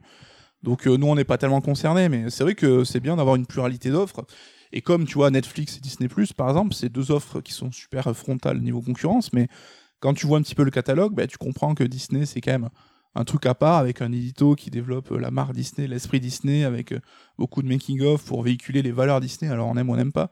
Là où Netflix va être plus sur du catalogue plus éclaté et plus adressé à, tu vois, t'as la série euh, sud-américaine, ta série asiatique, et pour essayer de contenter un peu tout le monde. Enfin, c'est, je pense que c'est cool qu'il y ait plusieurs. euh, Et pas parce que là en fait le- la question c'était quand même articulée autour de la communication. T'as pas l'impression quand même que Microsoft il court après euh, un prestige ou une, une renommée qu'ils auront qu'ils ont pas eu en tout cas alors que c'est plus du tout les newbies. Enfin tu vois Microsoft ça fait des dizaines d'années qu'ils sont dans le game. euh, là ils sont à plusieurs générations de consoles et euh, on a est-ce qu'on les considère pas encore comme le, le- le dernier le dernier outsider? Alors que ça Mm. fait longtemps qu'ils se... enfin, ils sont ils restent outsiders parce que c'est dans les chiffres quand même ils sont quand même dans les ventes bien loin les deux autres donc C'est vrai que je me suis fait la réflexion hier parce que je me disais si euh, ils numérotaient leur console comme Sony, ben, la Xbox One, la série X là, donc la prochaine, ça serait la Xbox 4. la 4 ouais. Donc ils ont qu'une génération de retard par rapport à Sony.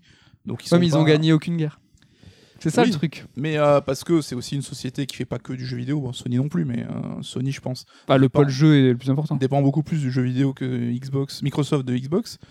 Donc c'est pas forcément leur but aussi, et c'est ça que ça change un peu les mentalités et notre façon de, de réfléchir, où on est peut-être plus dans les guéguerres de qui va vendre le plus de machines, etc. Eux ils ont peut-être dépassé ça, et c'est en ça que je les trouve peut-être plus modernes. Là où Sony, je trouve, là on voit que ça galère quand même, ça communique pas du tout, c'est qu'il y a eu, enfin il y a des rumeurs qu'en interne il y a eu beaucoup de, de friction sur la direction. à Oui, suivre. beaucoup de départs. Sauf que quand ils font une, une sortie, euh, ça fonctionne. Quoi. Ouais, mais on sait qu'avec la PS3, ils ont aussi fait preuve des fois d'un petit peu trop de confiance et que Je les sens pas euh, prétentieux là. Là, je, je- ils sont attentistes parce que et, Microsoft euh, l'est aussi parce qu'ils ont fait des déclats, ils ont fait des sorties Microsoft avec des inside euh, qui étaient euh, pas importants du tout, ils racontaient rien. C'est juste qu'ils communiquent plus en quantité, mais Ouais, mais Sony, comme tu dis, est attentiste, mais je suis pas sûr que ce soit pour les, ce soit voulu. C'est plus parce qu'ils savent pas ou qu'ils veulent pas communiquer ils plutôt qu'un réel choix, tu vois. Mais Microsoft aussi, ils attendent. Ça ferait longtemps qu'ils auraient balancé leur prix. euh, si... Oui, mais Xbox, t'as quand même la machine qui a été dévoilée en décembre de l'année dernière. Oui. On sait beaucoup de choses sur la machine. On a vu sa gueule, sa manette. On sait déjà quelques jeux dessus. Technologiquement, ils l'ont désossé, on sait tout. Oui. Alors c'est peut-être là où les six derniers mois de l'année, Sony aura peut-être plus de cartes à jouer parce que Microsoft, on va dire, on est déjà au courant de tout.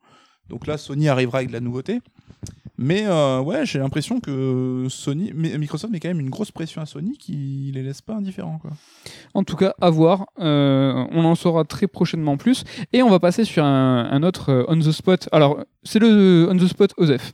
C'est le on the spot qui est de facto inutile parce que nous sommes le 7 mai et il est 15h. Et donc, dans deux heures, il y a le Inside Xbox One X sur les éditeurs tiers, les jeux éditeurs, éditeurs tiers qui vont être dévoilés. Donc, en fait, l'idée là, c'est de faire en deux minutes euh, nos prédictions euh, sur les jeux qui vont être dévoilés. Mais quand vous écouterez ce podcast, bah, la vérité sera déjà euh, au grand jour. C'est pour ça que c'est un OSEF en fait. À la seconde on en finit l'enregistrement, ça sera déjà caduc. Ça sera déjà périmé. Est-ce que et le truc c'est que moi j'ai pas réfléchi, je sais pas euh, qu'est-ce que j'attends euh, vraiment. Moi non plus. Bon, on sait qu'il y aura du Assassin Valhalla, donc ça c'est déjà cool. Ah déjà tu dis Valhalla, Valhalla ou Valhalla? Valhalla, Valhalla. Mais je dis Après, tu Valhalla. peux dire Valhalla, mais c'est en anglais quoi, avec le H aspiré. Valhalla. Petit point diction. Euh, bah, on peut imaginer bah, peut-être du Call of ou du FIFA, hein, Du les, grosses, FIFA. euh, les, grosses, euh, les gros blockbusters de fin d'année. Après un éditeur tiers qui a un intérêt à s'afficher aux côtés de Microsoft en premier lieu. Et qui, qui ont des partenariats financiers derrière, des, des, des, des exclusivités temporaires ou ce genre de choses. Parce que J'aurais dit CD Projekt parce qu'ils sont partenaires de Xbox sur Cyberpunk, mais ils ont leur propre event, donc est-ce qu'ils feront deux, deux prises de parole ou pas? C'est possible qu'il y ait quand même euh, du Cyberpunk ce soir? Bah, c'est possible parce que, euh, rappelez-vous, le 3, ce- cet événement qui, n'a pas lieu et qui on ne sait pas s'il reviendra un jour, on avait entre les conférences des différents constructeurs parfois un même jeu qui revenait, Assassin's Creed, qui pouvait être chez Ubisoft, chez Microsoft et qui, qui déboulait chez Sony. Enfin, à un moment, c'est bon, Assassin's Creed, on l'a, vu. Carrément. Donc, euh, pourquoi pas Dans Cyberpunk, oui, et son. Je crois que c'était KH3 là en dernier qui était chez tout le monde. Ouais. ça. Mais euh, euh, merde, qu'est-ce que j'allais dire? Ouais, on sait que Warner Bros avait prévu de faire une pour la première fois une conf à l'E3 parce qu'ils avaient beaucoup de matos. Alors est-ce que vu que l'E3 est pas là, ils vont faire leur propre event ou est-ce qu'ils vont se dire bah, justement on va se reposer sur la conf Xbox et peut-être la conf Sony donc euh, peut-être un nouveau Batman, le nouveau jeu de Rocksteady qu'on attend depuis un bail, Ouais. le fameux gros euh, blockbuster Harry Potter aussi dont on avait vu une vidéo qui est fuitée il y a quelques temps et que je pense qu'il va être plutôt cool. Moi, je mise sur un second jeu Ubisoft. Parce que Ubisoft euh, sont tout le temps. Sont, putain, seulement. Mais Ubisoft, ils sont tout le temps présents au lancement. C'est des, c'est un studio, enfin, c'est un éditeur qui accompagne les consoles. Ils jouent Euh, le jeu partout. Ils jouent le jeu partout. Alors, ils n'ont pas de préférence, hein, mais euh, ils sont là avec Nintendo, Sony et Microsoft. Pourquoi pas euh, un petit jeu, euh, un petit jeu de lancement euh, Après, ils ont déplacé justement Watch Dogs 3, Rainbow Six Quarantine et Ghosts and Monsters pour euh, faire coïncider la sortie avec la fin d'année. Après Gods and Monsters, peut-être. Ouais, parce que ça serait cool parce qu'on n'a rien vu de ce jeu euh, et ça avait l'air. Parce que euh, un autre, pas une nouvelle IP, je parle. Je te dis juste, un, euh, on va voir un nouveau jeu Ubisoft. Mm. À voir si Ubi va faire une conf à eux aussi pour le 3 ou pas. Ouais. Parce qu'il y a le Summer, comment il s'appelle? Summer of Gaming. Summer of Gaming, qui, qui se fournit de jour en jour, ou de toute façon, euh, le, demain, je sors une vidéo, je peux dire que je fais partie du Summer of Gaming. Mais euh, ça se fournit, ouais, pourquoi pas. Est-ce que Ubisoft va sortir là-dessus? Après, à chaque conf E3, Microsoft a toujours amené du Jap. Que ce soit du euh, Bandai Namco, du Tales of, du machin. Je pense qu'il y aura un ou deux jeux Jap. J'espère des, des nouvelles surprises. hein, Mais... Sekiro, c'était chez eux. Sekiro, c'était chez eux. Elden Ring. Elden. Ring Est-ce que c'est- À savoir s'il n'y aura pas du Elden Ring euh, ce soir. Hmm. Et là, on se demande, et les gens savent déjà. Et les gens savent En- déjà. En, en- en nous écoutant. C'est pour ça, ne faisons pas trop de prédictions. Et on va atterrir euh, doucement sur le dernier. T'as toussé dedans là? C'est ce que j'allais dire. Hein? Je tire, t'as toussé dans le micro là? Ouais, geste, geste barrière. hein. T'inquiète, après deux mois, je maîtrise.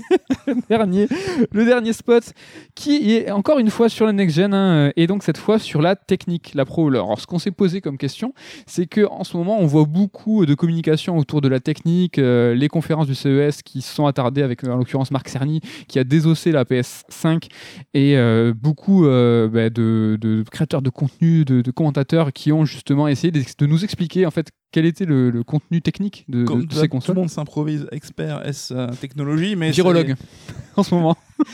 il y a des gens qui vraiment ont pris la peine de creuser l'information. Et euh, alors l'idée du débat à la base, c'était que justement ces guéguerres, on les a connus pour toute euh, génération de machines, les, 100 les, les bits, 128 bits, etc. euh, machin, moi j'ai tel truc, moi j'ai tel truc. Ça a toujours été plus du marketing qu'autre chose. Et ceux qui se tirent la bourre à base de ouais, mais moi j'ai plus de teraflop, on sait que c'est nul et que c'est les jeux qui comptent. hein. Mais on trouve intéressant d'aborder ce débat-là parce que pour le coup, nous qui sommes des purs néophytes en technique, ben, on apprend des choses parce que on voit des gens qui vont décortiquer comment fonctionnent les machines. On a par exemple tout le topo sur le SSD qui est une sorte de disque dur mais hyper rapide qui permet d'accéder des données euh, très très euh, rapidement. Et, Pour et le coup, euh, Et voilà, et nous, en tant que non-technophiles euh, qui montons nos PC nous-mêmes, on a compris que le SSD était un enjeu important qui pouvait faire la différence sur les jeux first party parce que justement, les studios in-house vont pouvoir en fait euh, déployer un maximum de, de, de- de puissance de, de ce SSD-là. Mais pour les jeux euh, éditeurs tiers où il va devoir euh, développer euh, une version par console, ça allait être un peu plus compliqué. et que le SSD a clairement un impact sur le level design et le game design. Exactement. Où euh, à l'heure actuelle, ben, on a des goulets d'éranglement dans les jeux, on l'a vu dans FF7 Remake, Oui.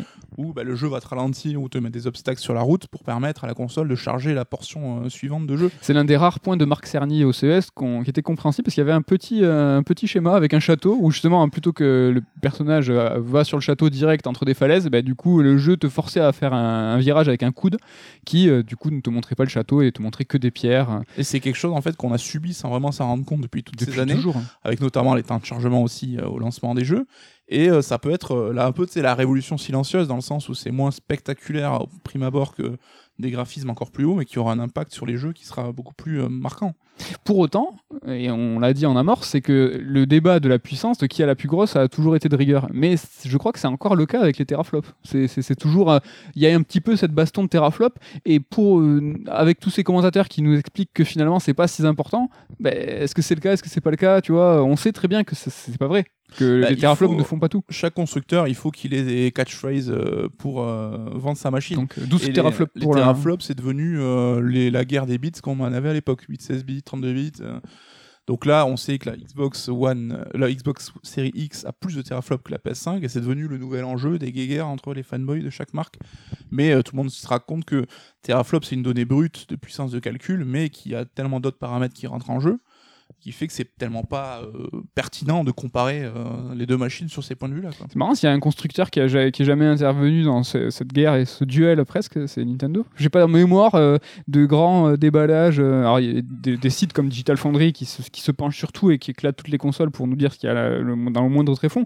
Mais euh, là, est-ce que la Switch, euh, j'ai envie de dire HD à chaque fois, ça me fait marrer. la, Switch 4, k ou la prochaine Pro, euh, est-ce qu'on va apprendre qu'elle a tant de teraflops euh, ou est-ce que tout de suite eux ils vont dire non mais c'est pas c'est pas le débat là, c'est moi je vais vous proposer autre chose. hein. Bah, Nintendo a vite compris que c'était vain de communiquer là-dessus parce qu'ils n'avaient pas forcément les moyens de suivre aussi la course à la technologie. Ils en sont servis comme argument hein, sur la Nintendo 64. 64, le nom de la console reflète le nombre de bits qu'elle avait et c'était deux fois plus que les concurrents. Et on se rappelle de ces pubs où ils faisaient un peu les malins en mode euh, oublie la, la 32 bits que je t'ai commandé à Noël, sinon je vais pleurer, tout ça. Oui. Avec la GameCube, euh, ils ont vu qu'ils s'étaient mis à valeur égale aux autres machines du marché, ça leur a pas forcément réussi. Et depuis la Wii, ils ont décidé d'arrêter de jouer sur la course à la puissance et même dans la communication. Quoi. Mais là aussi, où, quand on voit on entend parler de la PS5 et la Series X, ces, ces euh, notions aussi de compacité, d'agencement de, du matériel à l'intérieur de la console pour permettre de la caler dans une boîte qui sera plus ou moins grande, de, du refroidissement avec les ventilateurs. On se rend compte, la Switch, elle est certes beaucoup moins puissante que les machines d'aujourd'hui, mais elle a un niveau de compacité euh, assez fort. Enfin, j'ai réalisé ça la dernière fois. Ouais. Si t'enlèves tes Joy-Con, la Switch, elle est minuscule, alors qu'il y a un écran et tout à gérer, quoi. Il y a quand même, ça reste du, du beau travail de hardware euh, là-dessus. J'imagine. Après, bon, ça fait pas tourner grand chose. Mais... Ah, je plaisante. Euh, pour faire le point avec le débat précédent, euh, Microsoft, c'est logique en fait, c'est qu'ils essayent de d'amener le débat euh, vers le nombre de teraflops. Eux, ils vont avoir une gamme de consoles qui est se- qui se doit être le- la puissante. Si Sony pour autant, ils n'ont pas, euh, tu vois, trop insisté là-dessus. Mais s'ils arrivent à faire comprendre au grand public que finalement, ils ont un SSD puissant, que finalement le nombre de teraflops c'est pas si important, ça va être un peu plus compliqué pour Microsoft de dire, bah, on a la plus puissante. Et pour autant, c'est vital pour eux de faire comprendre que c'est la plus puissante. Sinon, le- tout leur argumentaire tombe à l'eau. Bah, c'est toujours celui qui est le plus puissant qui va communiquer sur ça, sur, le point de vue de la puissance. Après, comme d'habitude, ça sera les jeux qui feront loi.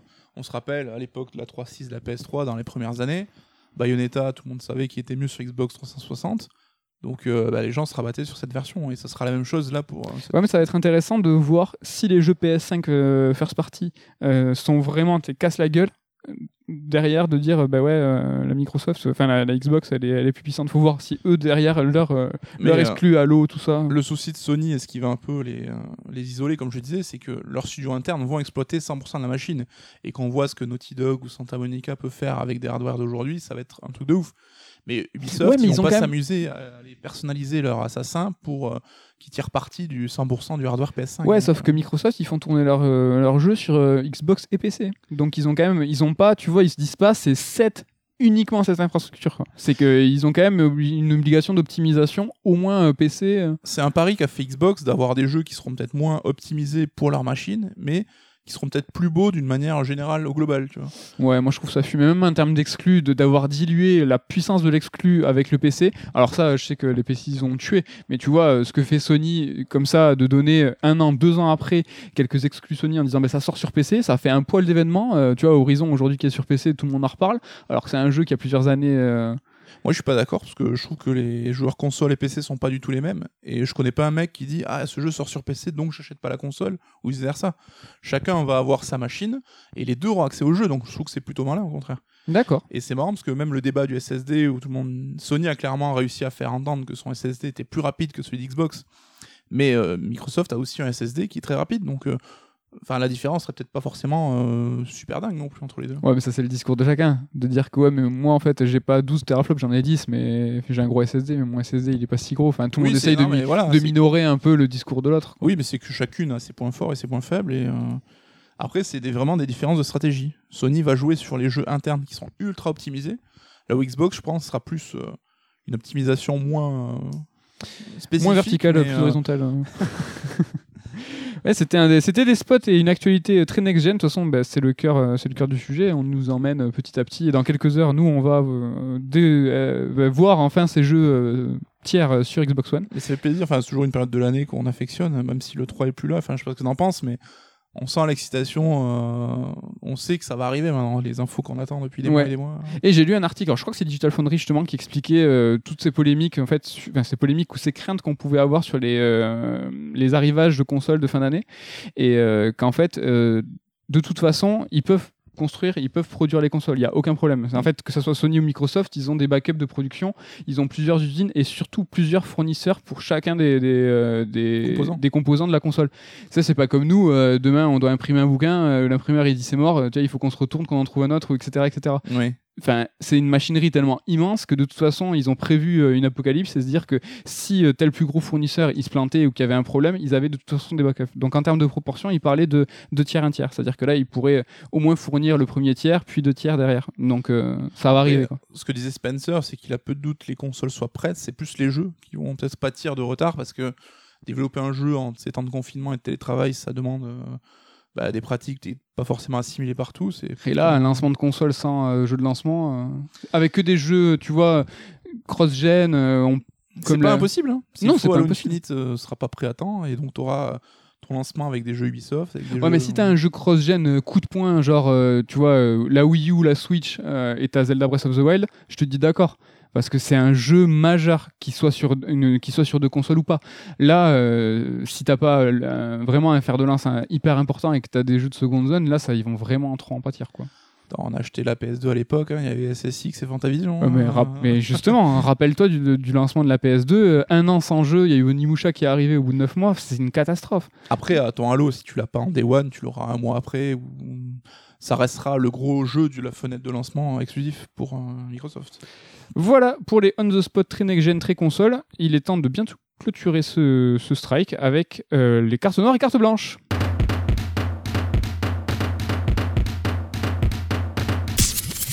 C'est la rubrique Rocco, mais pas n'importe laquelle. C'est la rubrique où on vous oblige à faire les choses parce que vous n'avez pas le choix parce que c'est la carte blanche ou la carte noire. carte noire, c'est on vous l'interdit et carte blanche, on vous oblige. Coucou, est-ce que tu es dans l'amour ou tu es dans la haine? Bah, carte blanche, mais on fait plus de carte noire, hein, trop. La dernière carte noire, c'est Ken. Ouais, Ouais, Et on lui rappelle euh, très souvent. on lui rappelle. Alors, en ces temps de confinement, on part du principe que vous avez peut-être un peu plus de temps qu'habituellement. Donc, euh, j'hésite pas à vous suggérer des séries. hein. C'était Better Call Saul la semaine dernière. La- le strike précédent. Ah, le nouveau hebdo, là, le, le podcast hebdo. Alors, ce mois-ci, hein, je veux que tu me lances sur le sujet parce que j'oublie tout le temps le nom. Parce que je- Il était une fois les Imagineers. Voilà, alors c'est une série euh, Disney donc il faut être abonné Disney Alors Med, tu m'avais dit que j'arrivais un peu après la guerre et que ça avait déjà été recommandé un peu partout. Ah là, t'es old. Et en gros, c'est une série en six épisodes donc qui euh, concentrée sur le sur les Imagineers, donc la, la division de Disney qui est chargée des parcs d'attractions. Et donc chaque épisode, ben, ça va avancer chronologiquement dans, dans l'histoire de la création de parcs d'attractions. Donc on suit les coulisses des parcs ou des attractions? Les deux. En fait, tu commences le premier épisode, t'as Walt Disney qui crée le premier parc d'attractions Disney. D'accord. Et donc tu vois euh, toutes les démarches, les gens qui étaient impliqués, quel était son objectif, comment ça a évolué, et t'as même les galères euh, de, de lancement, j'allais dire, d'ouverture, où ils ont eu des galères de ouf. Tu vois un peu tout ça. Et après, donc sur les six épisodes, aujourd'hui, je crois que Disney a 12 parcs à thème dans le monde, donc tu vois un peu tous ces parcs-là. Et un épisode, c'est un parc différent? Non, c'est des par époque, en fait, chronologiquement. D'accord. Et donc, tu as, je sais pas, troisième épisode, bah, tu as l'époque de Michael Eisner, etc. Donc, tu, peux, tu remontes le temps chronologiquement. Et, Est-ce qu'il y a euh, celui de Paris? Ouais, donc je crois que c'est l'épisode 3. Ah, cool. Alors, on va pas se leurrer, on le sait, on n'est pas, on pas bête. hein. Les documentaires sur Disney ça reste du marketing, c'est une manière de vendre leur soupe. Faut pas être naïf là-dessus. Donc, évidemment, euh, c'est à la gloire de la marque et notamment du président actuel Bob Iger qui a lancé cette série, la production de la série. Mais ça n'empêche qu'on peut quand même glaner des infos intéressantes de making of, donc euh, ça reste toujours bon à prendre hein, si on a le recul nécessaire là-dessus. Ce que je trouve. Ah, excuse-moi. Genre, j'allais dire, si c'est passionnant, déjà, il faut avoir un peu d'affection pour les, ces parcs d'attractions-là, ce qui est mon cas, mais je peux comprendre que ce soit pas le cas de tout le monde. Et il y a aussi ce côté un peu ludique qu'on peut rapprocher du jeu vidéo, où euh, créer un parc, ça implique du level design et de, de la narration environnementale aussi, où le parc va te raconter des choses, et comment les choses sont agencées, ben, ça te raconte une histoire. Donc je trouve que ça a des, des liens euh, un peu ténus avec le Et jeu c'est vidéo. développé, ça assez. euh, Entre les lignes, hein, c'est jamais très technique, mais euh, après, tu as aussi euh, des côtés, ben, chaque euh, parc, on va voir l'attraction phare du moment, donc ils vont faire un focus un peu là-dessus. Enfin, Et là, ça s'est arrêté ben, avec euh, les derniers parcs. donc, Il y a Tokyo. il y a Tokyo, il y a ben, le- les, les lands Marvel, Star Wars qu'ils ont créés, et tout ça. Ah, ça va assez loin quand même. Ça va jusqu'à quasiment l'an dernier. hein. Ok. Moi, franchement, ça a l'air chou. Je vais me lancer aussi. Ce que je trouve génial avec, en ce moment, c'est cette hype qu'il y a autour des documentaires et surtout. En, en ce qui concerne la VOD, SVOD, c'est euh, le fait qu'ils nous refourguent aujourd'hui les making-of des DVD et des Blu-ray que personne ne regardait à l'époque. Ouais. Et aujourd'hui, t'as Mandalorian qui sort en fragmenté. Hein, donc t'as Mandalorian, le making-of en épisode 1 et on- ça va arriver un par semaine, je crois. Et là, on est tous comme des fous, alors que mais ça, c'était euh, de base et tout le monde s'en branlait dans les. Vrai. Mais c'est du marketing. Et j'ai vu le 1 c'est d'ailleurs, c'est même pas ouf. Donc euh, ça aurait pu être vraiment le bonus DVD que j'aurais pas regardé. Comme tu dis. Ouais, il y a une autre hype, c'est les, euh, les reportages euh, mais on vous en reparlera une autre fois. Mais ce qui est marrant, comme tu dis, c'est euh, avec tous ces services et tout, tu peux avoir des trucs super pointus et spécialisés qui vont intéresser peut-être qu'une fraction infime des gens qui regardent. Mais vu que euh, est tellement nombreux à être sur ces plateformes que ça fait quand même une masse critique de gens. euh. Ouais, ça fait écho. Mais là, euh, il y a un top 10 maintenant sur Netflix. Tu vois que ces reportages-là, en tout cas, bon, voilà, vous, avez- vous l'avez compris, je parlais de Last Dance. euh, et toutes les semaines, euh, dans le top 10, euh, il- ça crée vraiment un engouement. Ça fait plaisir. Donc, ça vous intéresse grave. Et en parlant de Netflix, moi, c'est une carte blanche de Netflix que je vais vous recommander. C'est un film qui s'appelle Tyler Rake. C'est pas son titre international, il s'appelle Extraction. hein. Je trouve que son titre. qui est plus sexy et parlant. qui est plus parlant en tout cas, en tout cas ce film. Et c'est un film de Sam Hargrave, donc c'est quelqu'un qui est euh, coordinateur des cascades du MCU et qui était euh, la doublure de Captain, de Captain America. Oui, de Captain America, de, de Chris Evans dans, euh, en tout cas, le, le, le, plus remarquable des, des cascades, c'était dans le Sol- hein. Soldat d'hiver. Et en fait, ce qui est rigolo aussi pour l'anecdote, c'est que lui, il double Chris Evans et so- il se bat contre son frère. Ah Dans, euh, alors c'est pas civil, donc c'est pas si je me trompe Winter de film. Soldier. C'est pas Winter Soldier, là c'est dans Endgame, je crois. Non, c'est quand qu'il se bat contre lui-même? Endgame, ouais. Mais non, c'est pas possible, je crois qu'il était plus coordinateur. Ah. Bref, il y, a une- y y a anecdote où il se bat contre, contre son frère, euh, Qui est cascadeur aussi. Donc. qui est cascadeur aussi euh, pour Disney et le MCU.